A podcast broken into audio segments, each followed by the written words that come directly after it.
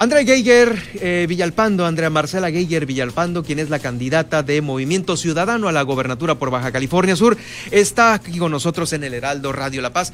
Andrea, gracias por acompañarnos. Estamos eh, en este recorrido que hacemos por los candidatos a la gobernatura por Baja California Sur y tú eres uno de los candidatos. Me da mucho gusto saludarte aquí en el 95.1. Bienvenida. Muchísimas gracias, Germán. Pues es un honor estar aquí el día de hoy estamos pues muy contentos de estar con todos ustedes, con todos los radioescuchas que escuchan esta estación. Gracias, Andrea. Bueno, pues eh, ha habido algunos recorridos que estás haciendo por las calles de Baja California Sur, eh, principalmente en la capital del estado. Eh, ¿Cuál así? ¿Qué, ¿Qué es lo que te has encontrado? Bueno, también el día de ayer estuvimos en Los Cabos, estuvimos también con reuniones y bueno, eh, la verdad la parte del agua ha sido recurrente, ¿no? La problemática, la problemática del agua pues no es un problema nuevo, es un problema de antaño donde hay mala mal abastecimiento de, agua y en algunos lugares donde a lo mejor eh, tampoco se les asegura porque por ejemplo en el municipio de Los Cabos tenemos que el agua eh, les llega a veces cada 15, cada 22, incluso a veces una vez al mes. Es un rollo lo de los tandeos y inclusive tienen que gastar más a veces en las pipas, ¿no? De hecho, ese es un problema bien fuerte de que nos hablaban de que ellos tenían que comprar pipas precisamente para poder obtener el recurso porque directamente del abastecimiento del municipio lo obtenían nada más una vez al mes, sobre todo en las colonias eh, que están a la periferia, ¿no? Y, y esas colonias son las que están sufriendo más el día de ayer tuvimos varios recorridos con diferentes eh, colonias de los diferentes distritos, tanto en San José como en, Cabo San Lucas, y es un problema muy fuerte. Pues obviamente sabemos que de antemano que una, un estado, una ciudad sin agua, pues la verdad está perdida, ¿no? Entonces en esa parte nosotros estamos proponiendo precisamente un plan real hídrico que se pueda este, implementar. Como sabemos de antemano, tenemos la parte natural y la parte, digamos, de, la parte de abastecimiento, que son dos problemáticas bien fuertes. Primeramente porque no tenemos la recolección de agua, bueno, no tenemos agua suficiente porque estamos desérticos, entonces las lluvias pues no son muy abundantes. Entonces en la parte de los pozos también tenemos una parte que ya los tenemos identificados y es precisamente los pozos que están eh, sobreexplotados o que están contaminados por intrusión salina sobre todo y en esa parte tenemos un, un, plan hídrico que me gustaría compartir con ustedes, y, si el tiempo nos permite.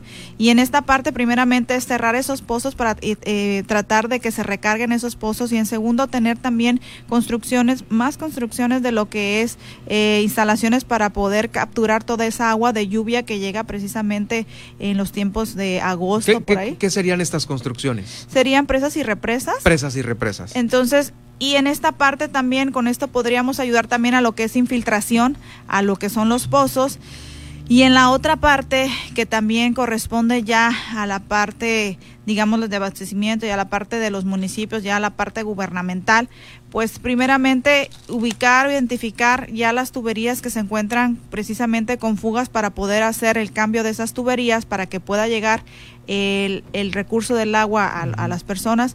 En el caso eh, de, de Cabo San Lucas, también tendríamos que hacer la, misma dinámica. Ahí en, el, en, la cuestión incluso de Cabo San Lucas tenemos otro problema muy fuerte también, este que hay una mala, mala planeación urbana, entonces también la, lo que es la parte de, de las construcciones que se encuentran en la periferia, pues tampoco a veces se encuentran, digámoslo así, dentro de las condiciones reales urbanas, entonces habría que eh, gestionar un recurso para trabajar con el, con el próximo presidente municipal para que se bajen sus recursos y poder, digamos, o reordenar esta parte, porque mucho también de la problemática de, de, lo que es Los Cabos es la mala planeación urbana que ha tenido de crecimiento. Y esto ha conllevado a muchísimos problemas, eh, de cuestiones este, urbanas, de los servicios, de gestión de servicios, seguridad, alumbrados. Es, esto es cuando se llega a una mala planeación. En el municipio de La Paz tenemos, se puede notar que tenemos una muy buena planeación, de hecho, este, y bueno, se ha ido llevando de manera ordenada, pero también en las nuevas construcciones para la cuestión del agua,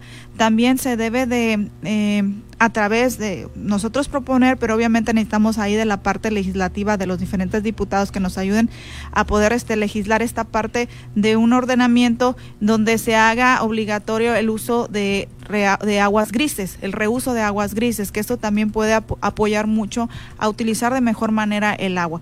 De otras otras cuestiones que también se deben de promover, también es el uso de lo que es el agua por la cuestión de los aires acondicionados, porque se condensa mucho y esa puede reutilizarse. Y la parte de las salineras, pues sí, e, es una es una es una situación muy viable. La parte de las salineras debe de seguirse impulsando, pero también en la parte de las salineras hay que tener el estudio real de dónde se pueden poner y la cantidad. de las desaladoras. Perdón, perdón, sí. sí, es que ya me fui ahorita con la minera, estaba pensando en la minera, perdón.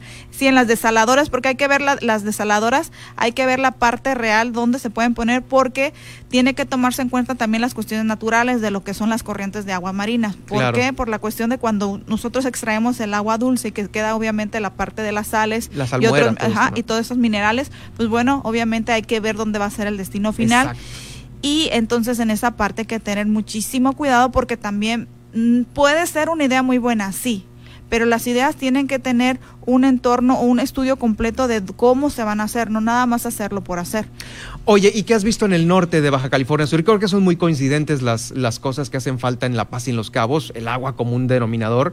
¿Y en el norte te has dado una vuelta por allá? Claro que sí, de hecho es, nosotros conocemos el norte no desde ahora, sino desde varios años. Hemos recorrido de Guerrero mm, Negro hasta San Lucas, pero de las partes más recurrentes es la, el atraso total que tiene en lo cuanto a desarrollo. Tenemos que tiene 20 años de atraso en desarrollo, sobre todo la parte norte. Tenemos problemáticas bien fuertes en cuanto a cuestiones de instalaciones de salud, o sea, no tienen ni siquiera las condiciones mínimas de salud, de lo que es la cuestión médica. Muchas personas... Muy descuidado por allá. De hecho, este y en, en cuanto a los servicios y todo, es, digamos, tenemos un retraso total, o sea, tenemos que impulsar la modernización de toda la parte norte, tenemos que atenderlo, tenemos incluso pueblos que ni siquiera tienen, bueno, tienen ahí una eh, instalación para servicio médico, pero no tienen la ambulancia con gasolina o ni siquiera el médico se encuentra ahí. Entonces, desgraciadamente, en el trayecto donde tienen que transportar a las personas a las ciudades más cercanas, en este caso la más cercana es Ciudad Constitución, que también se tiene que fortalecer la parte de la instalación médica allá. Entonces, también en Cabo San Lucas, ¿eh? en esta parte de los de los de los de las de las instalaciones este, públicas, pero bueno, en este caso yo veo todavía más eh, desolado y más el tema de la salud. el tema de la salud en la parte norte y obviamente también de los servicios no porque obviamente tenemos muchos lugares que no que no tienen con los servicios básicos como es la pavimentación en la parte de lo que es nuestro municipio. Y digo y tenemos pueblitos por ejemplo San Miguel San José y todos esos esas pequeñas comunidades que realmente están incomunicados o sea que realmente ni internet ni teléfono tiene o si lo tiene nada más lo tiene nada más un pequeño sector. Oye Andrea y bueno eh, ¿Por qué los radioescuchas, los ciudadanos, eh, deberían votar por ti? Bueno, primeramente porque Andrea es una ciudadana igual que todos los radioescuchas. La verdad, yo no pertenezco a, ningún grupo político, ni, ni soy política, ni tengo familia en la política. Por ende, la verdad, eh, estoy muy identificada con la problemática ciudadana. De hecho, igual que los ciudadanos, también nos vimos también inmersos en la crisis de la pandemia, donde los ciudadanos se nos abandonó totalmente, nomás nos decían quédate en casa, pero finalmente eh, la parte económica y esta crisis la tuvimos que afrontar y salir como pudimos los ciudadanos y muchos ciudadanos todavía todavía no pueden salir de esta parte. Entonces eh, cansada de, de ver que, que no que no se apoya al ciudadano y también porque mire desde hace 10 años, como he comentado, nos contrataban a mí y a otro grupo de investigadores para ubicar diferentes gobiernos de diferentes partidos, para ubicar la problemática y proponer las soluciones. Entonces, nosotros dábamos las soluciones, pero de ahí nada más, yo creo que un 20% eh, hacían caso y finalmente todo lo demás lo dejaban sin hacer y por falta de voluntad, porque eran estudios de factibilidad, viabilidad y mediante consultas populares. Entonces, teniendo el cómo hacer, el cómo mejorar, no me podía quedar con los brazos cruzados. Y eso es lo que le vengo a decir a la ciudadanía. Tenemos cómo hacer las cosas, tenemos los estudios, tenemos eh, ya la factibilidad y viabilidad de, de, realizar, hacer las cosas, de los proyectos bien, bien fuertes, bien sólidos para poder desarrollarlos y poder implementarlos. Y en, esta, en este caso poder mejorar Baja California Sur.